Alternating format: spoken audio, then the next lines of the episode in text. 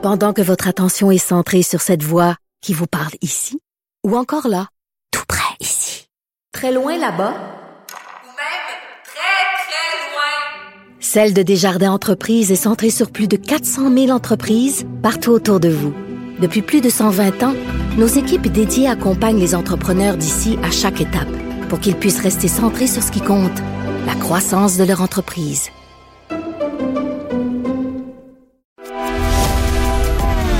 Grand philosophe, poète dans l'âme, la politique pour lui est comme un grand roman d'amour. Vous écoutez Antoine Robitaille, là-haut sur la colline. La crise des places en garderie est telle que des parents envoient des CV et des lettres pour postuler dans des CPE et des garderies. On en parle avec Marc Tanguay, critique en matière euh, de famille, euh, député de La Fontaine du Parti libéral. Bonjour. Bonjour, M. Robitaille. D'abord, euh, ben, soyons positifs. Une bonne nouvelle.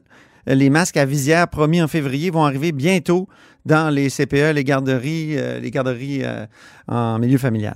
Oui, écoutez, il n'est pas trop tôt. Le ministre a annoncé ça sur Twitter ce matin pour effectivement pour le 19 avril. À l'Assemblée nationale, on le demandait depuis décembre. C'est important pour nos petits-enfants. Vous savez ce qu'on a réalisé comme société, puis les éducatrices nous en faisaient état, c'était rendu que les tout petits-enfants dessinaient des bonhommes sans sourire. Ah oui, ça c'est Euh, terrible. alors, ouais. quand, quand, quand on dit Ah, est-ce que ça a un, un impact, la COVID? Ben oui.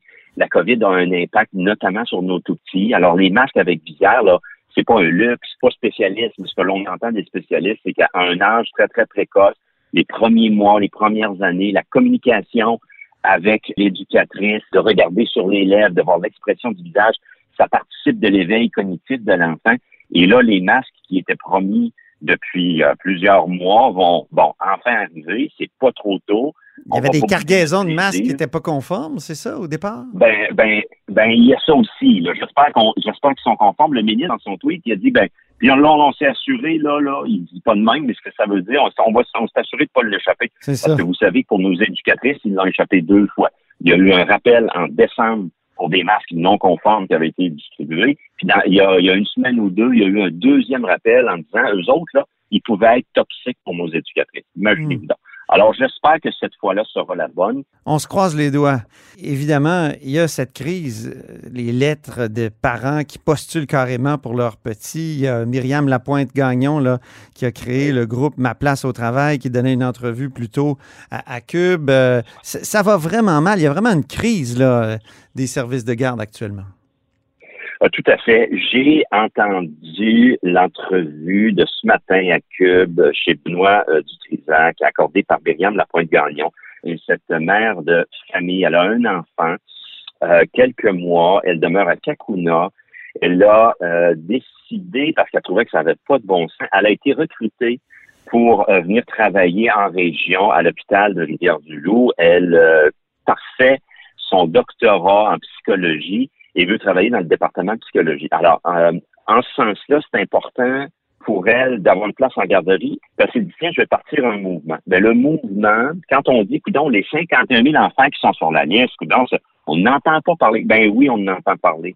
Savez-vous que depuis trois semaines, c'est près de 5 000 familles qui se sont inscrites sur la page Facebook privée et plus de 6 000 sur la page Facebook publique. Puis tout ce qu'on entend, là, honnêtement, M. Robitaille, c'est des témoignages extrêmement tristes Hmm. des parents qui font face à une détresse, je vous le dis, on le voit, on le lit, puis les parents nous disent une détresse psychologique, une détresse financière. Ils n'ont pas de place.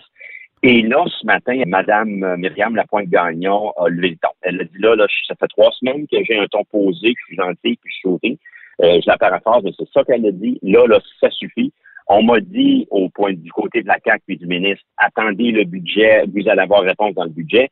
La réponse n'est pas dans le budget. Et là, ce matin, elle interpellait directement le premier ministre Legault et aussi les autres ministères, la ministre de la Condition féminine, parce que c'est beaucoup des femmes qui mettent leur carrière en veilleuse, qui vont, qui pourront pas revenir et qui sont en congé sans solde. Là-dedans, on parle d'enseignants, d'infirmières, préposés aux bénéficiaires, médecins, psychologues. Alors, elle interpellait François Legault, parce que ça marche pas, là, avec le ministre Lacombe, là, ça marche pas, il livre pas.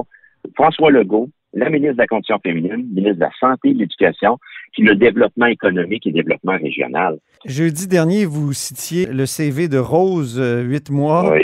dont les parents avaient rédigé donc euh, une petite lettre. Là. Vous rêvez d'un bébé gentil, heureux, qui aime jouer et qui fait ses nuits. Je suis le bébé qu'il vous faut. Avec moi, pas de crise le matin. Aïe, aïe, aïe. Euh, vous avez posé cette question-là au ministre Lacombe. Il a dit, ben, vous m'entendrez pas souvent dire ça, mais je suis d'accord avec le député de La Fontaine. C'est pas normal de voir ce type d'annonce-là. Donc, il est conscient du problème. Puis, souvent, il dit, et là, je vais vous demander de répondre, c'est à cause des années libérales aussi où on n'a pas assez développé de place en garderie.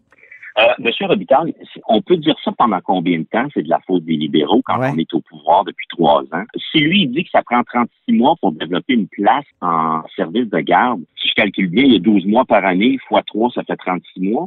Alors, si aujourd'hui, après trois ans, il dit que c'est encore la faute des libéraux, puis c'est pas juste la faute des libéraux, hein. c'est la faute du réseau qui développe pas assez des places, c'est la faute de son ministère, c'est la faute de tout le monde, mais c'est jamais de la sienne. Alors, dans le budget, faudrait prévenir M. Lacombe que c'était leur troisième budget qu'ils déposaient. Mhm. Et on peut voir que les sommes sont pas là.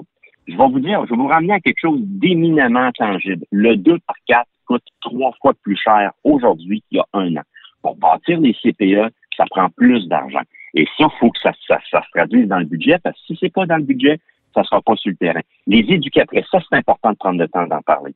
Les éducatrices, là, M. Robitaille, ils ont dit qu'ils se sont battus bec et ongle l'an passé pendant des mois et des mois pour gagner en milieu familial, pour gagner plus que le salaire minimum. Savez-vous que le salaire là, qui leur a été offert, ben, il y a encore un comité en place qui va venir peut-être le déterminer. Mhm. Finalement, elles ont signé cette évaluation-là, mais elles sont sous-payées. Elles n'ont pas eu de prime COVID. Dans la dernière année, c'est 1500 femmes qui avaient des garderies chez elles. Puis en région, là, c'est pas c'est pas tellement les, les CPE que les milieux familiaux. 1500 qui ont fermé. Puis on avait appris à ce moment-là, évidemment, que c'était pas uniquement sur la- à cause de la COVID le problème. Alors, Mais ministre Lacombe, là, il Ouais. n'y a pas de solution tangible. vous pensez toujours qu'il devrait démissionner? Écoutez, si François Legault veut le garder là, ben que François Legault réponde, puis reconnaisse les pots cassés, puis réponde de la crise actuelle. Mais là, il, a il a parlé de 600 places, 600 nouvelles places qui ont été mises sous permis. Ça, c'est intéressant, non?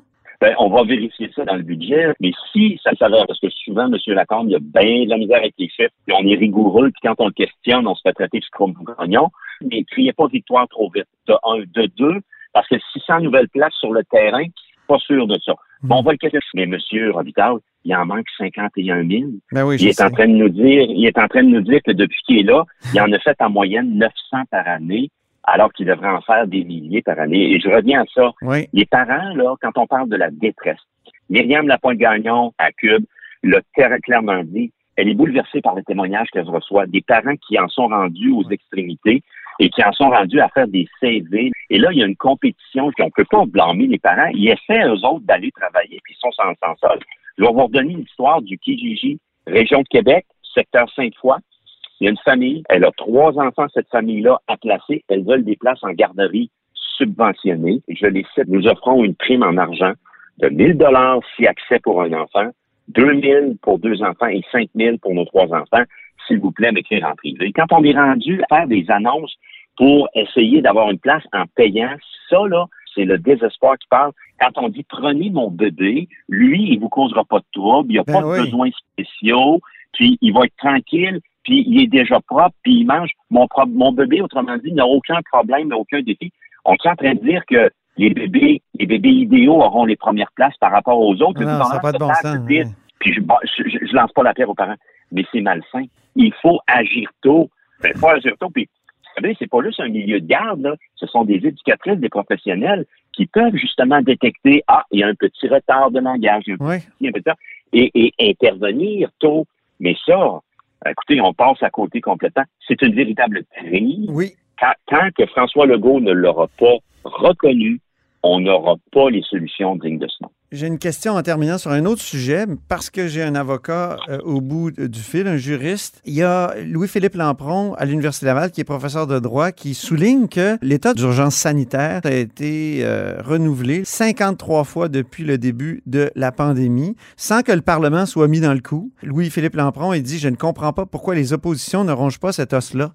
Je vous lance la question. Est-ce que c'est pas anormal que le Parlement, donc que tous les élus du peuple ne se penchent pas sur la reconduction de l'état d'urgence sanitaire?